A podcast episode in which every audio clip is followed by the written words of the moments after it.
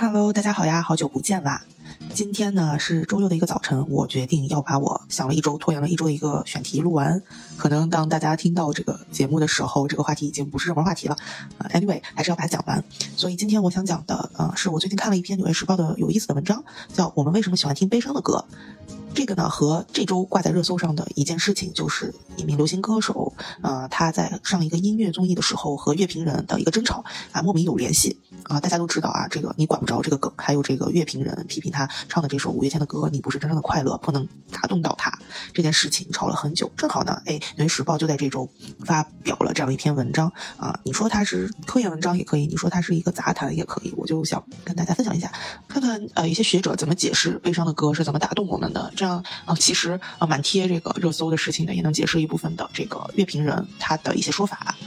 那首先，我们先试试从这个《纽约时报》这篇文章中找一些事实啊，找一些答案。这个文章首先就抛出了一个悖论：大多数人在日常生活中，我们是不喜欢悲伤的事情的，不喜欢 sad story。但是，当我们去欣赏艺术作品的时候啊，我们又非常享受这种悲伤的感觉。其实，从亚里士多德的时代开始，就数不清的学者、思想家想要搞清楚人的这个奇怪的癖好，这个悖论，关于悲伤的悖论。当然，猜测有很多种。文章就提到了很多的假说，比如说啊，可能是因为我们能够通过一些悲伤的音乐得到情绪的宣泄，从而就有了某种进化的优势；也或许是啊，在这个社会的规训下，我们对我们遭遇的这种痛苦学会了去心怀感激；也或许是我们对音乐里一些零散的这种痛苦的感觉会产生某些激素，这个完全是从生物的方面，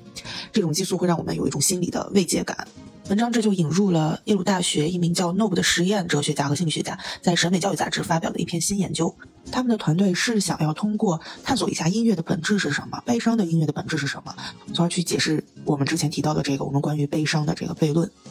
首先，他们是建立在这样的一个认知的基础上：人们对同一个事情的本质总是会形成两种概念，一种是比较确定的 （concrete） 具体的，另外一种呢是比较抽象的。比如说，判断一个人是不是艺术家，有没有这个艺术细胞，我们所谓的这种啊艺术的气质，我们就会这样判断：当他们表现出一些具体的。呃，确定的特点，比如说能够熟练的使用画笔，能够妙笔生花，那么我们就认为他是一个艺术家。然后从抽象的标准来看呢，那就需要具有一些呃所谓的艺术气质。比如说，如果他们没有展现出某种抽象的价值，例如创造力、啊好奇心，或者说热情，或者他们仅仅是为了利益去快速的复制一些艺术作品，啊没有独创性，那么我们就会相反就会认为他不是艺术家。所以呢，音乐也当是这样。换言之，我们对音乐。也应该是有啊感性的认识和理性的认识两种标准，这是这个团队做研究的一个认识的基础。他们发现，在感性的认识上，我们对音乐的情感反应可以说是多维度的，并非是啊我们听到美好的歌曲时候就会快乐，悲伤的歌曲就会悲伤啊。这个我想大家都很啊很明白。就像我们这个前面提到的这个热搜事件，我们听小鬼唱悲伤的歌曲，我们就不会感到悲伤。在二零一六年，对三百六十三位听众进行了一个调查。发现人们对悲伤的歌曲反应粗略的分为三类，第一种叫悲伤，是一种强烈的负面情绪，这种所谓的悲伤包含之后我们可能会引发的一些愤怒、悲伤和绝望的激烈的情绪。第二类呢叫做忧郁，顾名思义，这是一种比较温和的悲伤啊，会触发一些渴望啊、自怜呀等等的情绪。第三类呢叫甜蜜的悲伤。啊，我想我们也应该能脑补出来，这是一种令人欣慰的啊悲伤，或许后续会产生一些安慰、感激这样的情绪，是一个基础的分类。当然，更多的这种受访者他们反馈说，在实际的这种呃操演中，他们听到悲伤的音乐的情绪是上述三者的一种混合，这样的一种。毫不违反直觉的发现，当然不能完全解释我们对悲伤的歌曲的这种复杂的情绪。所以，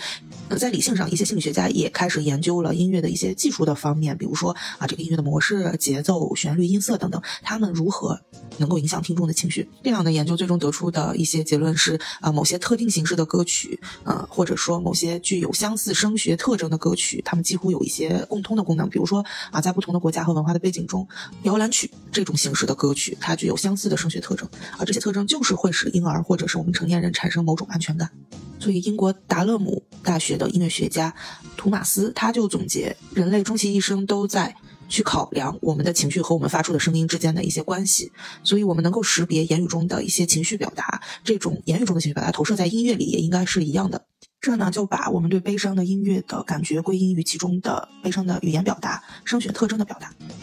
但是很多学者也并不满足于这种解释，认为它并没有完全回答音乐的本质、悲伤音乐的本质这个问题。来自瑞典的乌普瑟拉大学的音乐学家 Justin 博士和他的伙伴就从另外一个方面，也就是我们人体的认知机制来讨论，进一步讨论这种悲伤音乐的本质。例如，他们认为可能是悲伤的音乐触发了我们某些呃脑干中的无意识的反射，再比如说某些音乐的节奏与我们人体内部的一些器官的节奏达成了同频共振，像心跳啊、脉搏等等。也或许是我们对某些特定声音有条件反射，可以触发我们的记忆，嗯，渲染情绪或者引发我们的反思等等。似乎这样的认知机制的研究是更进了一步。呃，悲伤是一种强烈的情绪，它或许会引发一种积极的共情反应。感受到某人的悲伤，可以让我们觉得更加亲近这个社会。所以谈到人和人的连接，人和社会的连接，啊，谈到孤独感，这些学者们就啊进行了另外一个实验。这个实验分为两部分，第一部分是他们向四百多名受试者分发了四种歌曲。第一种是传达了深刻而复杂的感情，但是在技术上存在很大缺陷；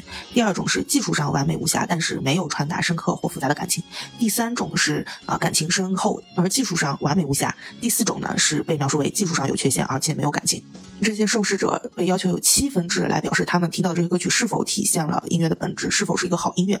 总的来说呢，结果表明受试者报告说，在情感深刻但是技术上有缺陷的这类歌曲里，他们最能感受到音乐的本质。所以结论就是在呃表表达的时候，在音乐表达的时候，情感表达比技术熟练可能更为重要。这里呢，我就想加叙加议一下小鬼这件事情。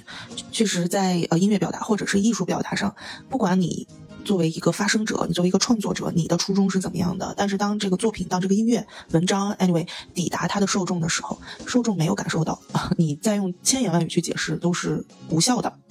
因为你的，因为所有的表达，我可以说都是为了抵达。我觉得在这个综艺录制现场，有一些帮小鬼说话的人，他们的话可以说有一部分我是不赞同的，就是说，嗯，小鬼表达的是他自己的悲伤，嗯，评委 get 不到是因为有。代沟啊，或者什么，就这种描述是非常自私的。我认为，就是你作为一个表演者，你发出的东西抵达不到别人的人心的时候，你就说我是在做自己。可是你占用了大家的时间来听你这首表演，你只是为了表达你自己，就是 Who are you？就是大众为什么要坐在这里听你来表达自己？没有 get 到你，还要去反思自己是否没有这份理解能力？这个非常流氓的逻辑，我不明白为什么很多人去会站台。这可能是这些年一些自由表达的理论深入人心的结果吧。但是我觉得这种想法是完全消解了艺术的广博性和它的伟大性。艺术的伟大就是要去感染别人，就是要通过一件很细微的作品去能感染最多的受众。我们换句话说，即使在场的人感受不到小鬼是为什么悲伤，但至少我们应该感受到他是悲伤的。这个才是所谓的代沟，就是我不明白你为什么悲伤，但是我知道你悲伤，这个才叫代沟，而不是像一些啊支持他的人说啊你 get 不到是因为你老了。拜托，老的人都年轻过，但是年轻的人老过吗？就是这个理论是非常强盗的。一个艺术从业者，他如果没有修炼到可以去感染别人。通过他的作品去抵达他的受众，那他无疑是失败的。这是情感表达的层面，更何况啊，小鬼他的技术也没有多过硬，所以我认为，在这点上我还是站在乐评人的这个立场上的。好了，我们说回我们的这个文章，刚才提到的是实验的第一部分，实验的第二部分呢，是在四百五十名新的这个受试者当中，研究人员给他们了包含七十二种情感的歌曲，啊，其中包括了有轻蔑啊、自恋呀、受启发呀或者一些诱惑这样的感情。总体而言，最后的结果表明，受试者们。挑选出的他们能感受到音乐本质的这些音乐当中包含的情绪，都是我们在啊日常生活中感觉与人们有相互联系的一些感情，比如说爱呀、快乐呀、孤独呀、悲伤啊、狂喜啊、平静啊，与之前提到的一些比较偏个人向的感受，比如轻蔑呀、自恋呀、感受到呃激发呀，还有一些诱惑等等这样类别的音乐，大家认为不太能够表达音乐的本质，所以。领导这项研究的这个芝加哥洛约拉大学的马里奥教授就得出了这样的一个相对简单的想法：或许我们听音乐不是为了情绪的反应，嗯，而是为了与他人产生一种联系感。所以就回到反扣我们之前提出的问题：我们对音乐的热爱，对悲伤的音乐的热爱，不是对悲伤的直接欣赏，而是一种对与其他人连接的一种渴望。这也解释了为什么在实验中，一些善解人意的人更容易被不熟悉的悲伤的音乐打动。他们愿意沉浸在音乐带给他们这种虚构的悲伤当中，这种悲伤可能让他们的荷尔蒙变化更显著。当然，问题没有完全的解决。悲伤的音乐让我们产生了一种联系感，嗯，是和谁的联系？是我们自己，还是我们和艺术家，还是某个虚构的人，还是一种场景？但这很难概括，因为艺术本来就是一个相对抽象的话题。但是我们这里可以就加叙加议一下小鬼的事件。我记得在这个音乐综艺当中，第二个乐评人给他的评价是希望他不要活成一座孤岛，因为你执着于自我表达。如果你的自我表达不能像梵高，不能像海明威那样自闭，但是感染力丰富的话，你的艺术是失败的。你的艺术甚至不能称之为艺术，因为艺术就是帮助人类去拓展经验的，是让大家把孤岛变成海洋的一种东西。好吧，今天的节目就说到这儿，希望下期节目我能勤奋起来，拜拜吧。